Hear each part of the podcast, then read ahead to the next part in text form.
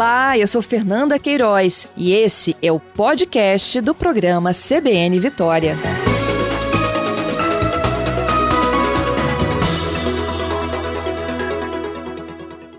Eu converso ao vivo com a Bianca Martins, psicóloga, psicanalista infantil, mestre em saúde coletiva. Vamos conhecer um pouquinho mais aí das propriedades do POPT. Ei, Bianca, bom dia. Bom dia, Fernanda. Bom dia aos ouvintes da CBN Vitória. Bianca, existe esse brinquedo aí do momento, né, para para as pessoas que estão nos ouvindo aí que não se depararam ainda com isso, eu pelo menos tenho criança em casa, já conheço, viu? É uma Sim. espécie aí de plástico bolha, né? Só que em formato de brinquedo. Sim. E aí Sim, a grande pegada aí que as crianças falam é de que é, ficar apertando aquele brinquedinho desestressa. E acho que brincar nunca é demais, mas levar isso muito a sério tem alguma relação de fato? Olha, Fernanda, é, o Poppet é o brinquedo da estação, é o brinquedo do momento.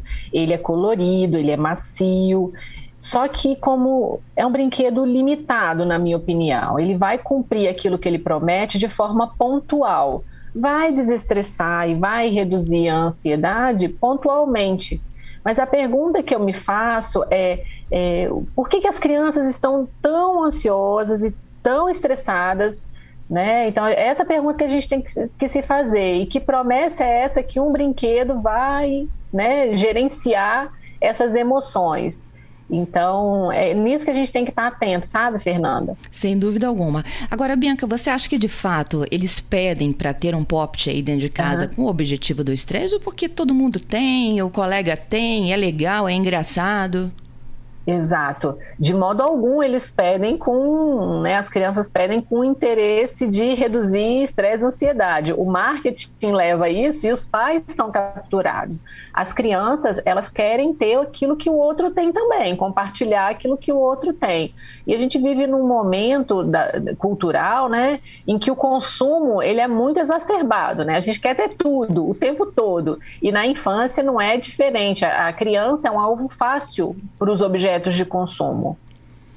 Então, assim, a gente pode entender que ali tem um apelo comercial mais do que efetivamente uma propriedade terapêutica. Ah, sem dúvida, né? Ô, Fernanda, tudo é terapêutico, desde que usado de forma apropriada. Excelente, o excesso ele é sempre danoso para tudo, até o brincar. A gente fala, ah, brincar também se a gente brinca em demasia, o que, que acontece no fim do dia? A gente está cansado, né? Então, tudo tem uh, o, seu, o seu peso quando é usado em excesso. Me preocupa muito essa questão de, ah, vamos usar determinado objeto para determinada função de forma exagerada, com uma promessa daquilo resolver uma questão que está para muito além de um objeto. Né? Gerenciar, manejar na infância o estresse e a ansiedade é, nada é, é, tão milagroso que consiga fazer isso, sabe?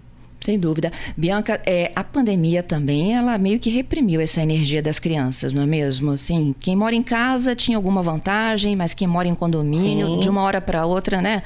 As áreas de lazer foram fechadas, a própria Sim. estrutura, assim, de convívio delas, elas foram para a escola remota, para dentro de casa. Uhum. isso levou também a, a essa ansiedade com que a gente está se deparando agora? Sem dúvida, Fernanda, a ansiedade é o mal do século. As crianças, elas, elas são mais ansiosas, elas estão mais ansiosas justamente por conta desse confinamento que elas já vivem há algum tempo. A pandemia só cronificou algo que já estava ali na ordem do dia. Né? As crianças moram em condomínios, espaços cada vez menores, o trânsito de criança no, no, meio social é muito pequeno, se a gente parar e pensar, né? Você não, não com enfoque saudosista, mas as crianças elas cresciam é, em locais ampliados, nas ruas, né, nos bairros, mais soltas, mais livres, vivendo no meio da natureza, árvores, né, é, plantas, bichos, com mais crianças de várias idades. E isso reduziu nos últimos 30 anos, assim, drasticamente. Então, as crianças estão confinadas, na frente das telas, com pouca interação com outras crianças de idades variadas. Então, isso é terreno fértil para o aumento da ansiedade. E aí, quando surgem esses brinquedinhos aí, porque é um, é um brinquedo individual, né? Não, não tem ali um jogo coletivo. Exato. A minha preocupação é muito essa, sabe, Fernanda? As crianças na nossa, nessa geração, elas estão bombardeadas por brinquedos que são de pouco compartilhamento. É claro que a criança ela, ela vai profanar todos os objetos, né? Aquilo que era para ser individual, ela transforma coletivo de, de maneira fácil, né? Eles se juntam, é, enfim, você vê que é típico da infância eles se aglomerarem, né? Tanto que a gente teve dificuldade com a pandemia com a criança por conta disso, difícil respeitar o certo distanciamento, né? Mas é, você tem toda a razão quando você diz isso, assim, né? É um brinquedo muito é, solitário, individual. E o que é muito importante na infância é compartilhar, é saber lidar com a alteridade, com a diferença, com o outro. Né? Quando eles conseguem fazer isso, é muito bom. Tanto é assim né, que a criança quer ter o brinquedo do outro, que viu com o outro. É, mas a gente tem que prestar atenção nisso. Essas promessas de solução imediata para as questões é, da infância, a gente tem que estar atento. É, e essa de falar que é o brinquedo do outro é muito engraçado, que assim, eu vendo o exemplo lá de casa, né? Elas já estão fazendo, elas já estão na fase de compartilhar o poppet, né? Sim. Ah, eu tenho de um de uma figura, o colega tem de um Isso. outro, e aí eles trocam por alguns dias. Uhum. Para experimentar a mesma sensação que é do plástico bolha, mas o desenho é diferente, deve ter gosto e cor diferente também, né? Exato, exatamente isso. Mas você sabe que a, a graça não é nem o brinquedo diferente, é a, o jogo entre as crianças.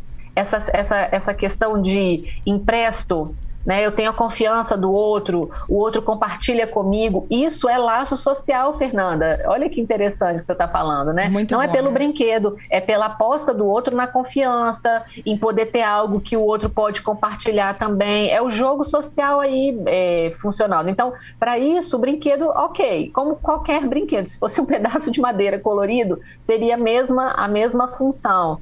Né? Então, é, o legal dos, dos, brinquedos é isso, a possibilidade de compartilhamento, de compartilhamento é, qualquer que seja ele. Né? Mas a gente tem que tomar cuidado com essas falsas promessas, porque os pais compram o brinquedo pelo rótulo, reduz o estresse, reduz a ansiedade. Muitas coisas reduzem o estresse e a ansiedade por um período de tempo. Dali a pouco, a criança se endereça a outras situações e aquilo retorna. Então, não há milagres. É verdade. Bianca, vamos fazer o seguinte: vamos juntas aqui para o repórter CBN, para as informações da rede. Eu volto contigo para que a gente possa claro. também explicar para os pais quando é que a gente tem que ter aquele ó, sinal de alerta de que a ansiedade Sim. é um problema. Voltamos já. Bom, gente, a gente foi à Rede CBN acompanhar os destaques né, do Brasil e do mundo, mas já estamos aqui de volta. Sábado, CBN Vitória ao vivo, 18 de setembro. A gente está falando sobre o estresse, ansiedade das crianças, tá? Dos adolescentes. A minha convidada é a Bianca Martins, ela é psicóloga, psicanalista infantil, mestre em saúde coletiva. E essa nossa conversa começou com um brinquedo do momento. A gente já está quase aí no outubro, Dia das Crianças, né? Que é o tal do POPT. É um brinquedo que simula muito o plástico bolha, só que ele tem formatos, né, de bichinhos, de carinhas, enfim, né? E é muito colorido, como a Bianca explicou. Né? Ele se vende como um brinquedo anti-estresse, mas o que a gente está explicando é que não é bem assim, né, Bianca? Tem o apelo aí que é do marketing, da publicidade, mas para as crianças é, é mais que um brinquedo. É um brinquedo. É, para as crianças é algo que pode ser compartilhado, dividido, né? Tem essa proposta que você falou de reduzir a ansiedade. Então é um, é um objeto, né? Que tem, que tem várias, várias roupagens, várias cores e que promete ter uma função. Isso. E aí, a gente estava falando assim, né, de que os pais não podem achar que isso é terapia. Quando é que a gente começa a perceber, Bianca, que saiu assim da área de conforto, né, da zona de conforto e que realmente tem criança pedindo ajuda? Uhum. É muito importante isso, sabe, Fernanda? A gente tem que dividir muito bem é, o que é ansiedade de quando essa ansiedade vira um problema toda a nossa, nossa cultura é ansiogênica. A gente está sempre tentando antever o futuro, pensando em como vai ser, nossos pensamentos são acelerados e são excessivos, então é, nós vivemos é, na ansiedade. A ansiedade é algo bom, sabe? Todos nós temos que ter um pouquinho de ansiedade porque ela nos deixa alerta para o que vai acontecer no futuro. Ela, ela deixa as pessoas em prontidão, né? Agora, quando isso fica excessivo, uma prontidão excessiva, uma preocupação excessiva, um medo excessivo nos afazeres do cotidiano, aí isso, isso, isso se torna um, problema e um tormento, né? principalmente na infância, que a infância é o momento de você descobrir como agir nas mais variadas funções, né? como, me, como vou me reportar na escola, como vou encontrar meus amigos numa festinha. Então, se todas essas questões se tornam um tormento para a criança,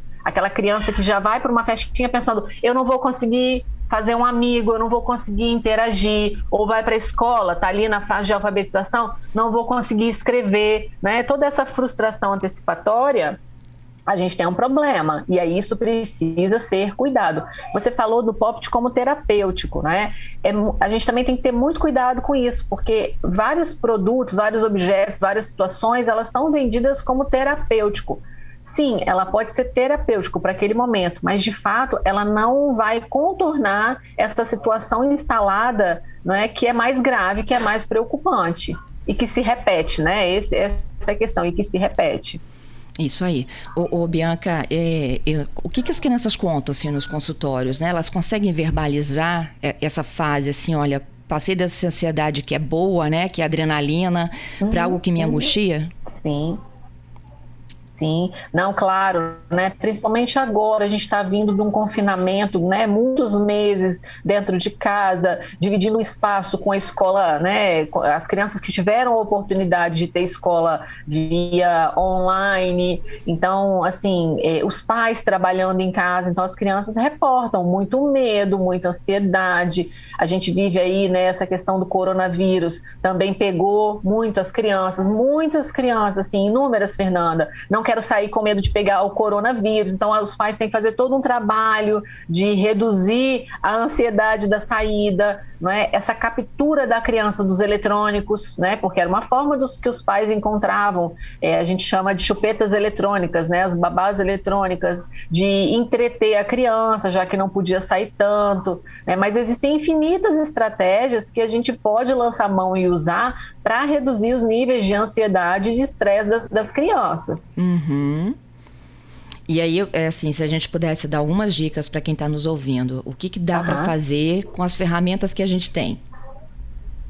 Olha, são coisas muito simples. A gente sempre acha que as ferramentas são coisas assim, né, dificílimas, inusitadas e de, de não alcance.